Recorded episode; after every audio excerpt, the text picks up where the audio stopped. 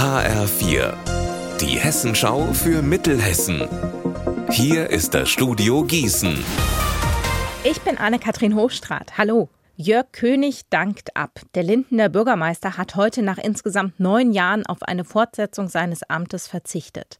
HR4-Reporter Klaus Pradella mit den Details. Sechs Tage nach einem vom Parlament eingeleiteten Abwahlverfahren will sich der 55-jährige Christdemokrat nicht mehr einem Bürgerentscheid stellen. Schon ab morgen wird König damit nicht mehr Bürgermeister von Linden sein. Die Amtsgeschäfte übernimmt der erste Stadtrat. Mit dieser Entscheidung endet eine monatelange Auseinandersetzung zwischen König und dem kompletten Parlament. Die Stadtverordneten hatten dem Bürgermeister Inkompetenz vorgeworfen, er sei mit dem Amt überfordert. In ersten Reaktionen zeigten sich Sprecher der Fraktionen Personen erleichtert. Damit werde der Stadt ein weiterer fataler Stillstand erspart.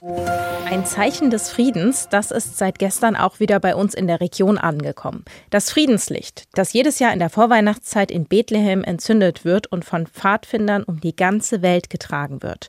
Gestern ist es auch im Bistum Limburg angekommen und wird jetzt in die einzelnen Gemeinden verteilt. In Stadt Allendorf arbeitet das Dokumentations- und Informationszentrum weiter die Nazi-Vergangenheit der Region auf. Der Plan bis Juli soll eine ehemalige Munitionsanlage und ein KZ-Außenlager in Stadt Allendorf wieder aufgebaut werden. Und zwar digital, also in einer virtuellen Realität sollen die wieder begehbar werden. HR4-Reporter Marc Klug, was ist das Ziel dieses Projekts? Dass niemand vergisst, wie sehr die jüdischen Zwangsarbeiter hier unter den Nationalsozialisten leiden mussten. In dem Werk in Stadt Allendorf haben sie Bomben hergestellt und unter menschenunwürdigen Bedingungen gelebt.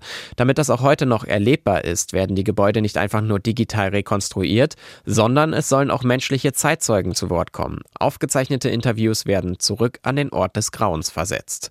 Der erste Schritt dafür ist seit kurzem erledigt. Unter anderem mit Drohnenbildern konnten die Daten der Gebäude vollständig gesammelt werden. Und ab jetzt werden insgesamt zehn Gebäude am Computer wiederhergestellt. Die Landeszentrale für politische Bildung unterstützt das Projekt mit 100.000 Euro. Unser Wetter in Mittelhessen. Winterlich kalt bei minus 1 Grad in Braunfels und minus 2 Grad in Kölbe. Heute Nacht fallen die Temperaturen noch weiter zwischen minus 2 Grad in Dillenburg und minus 6 Grad in Lich. Ihr Wetter und alles, was bei Ihnen passiert, zuverlässig in der Hessenschau für Ihre Region und auf hessenschau.de.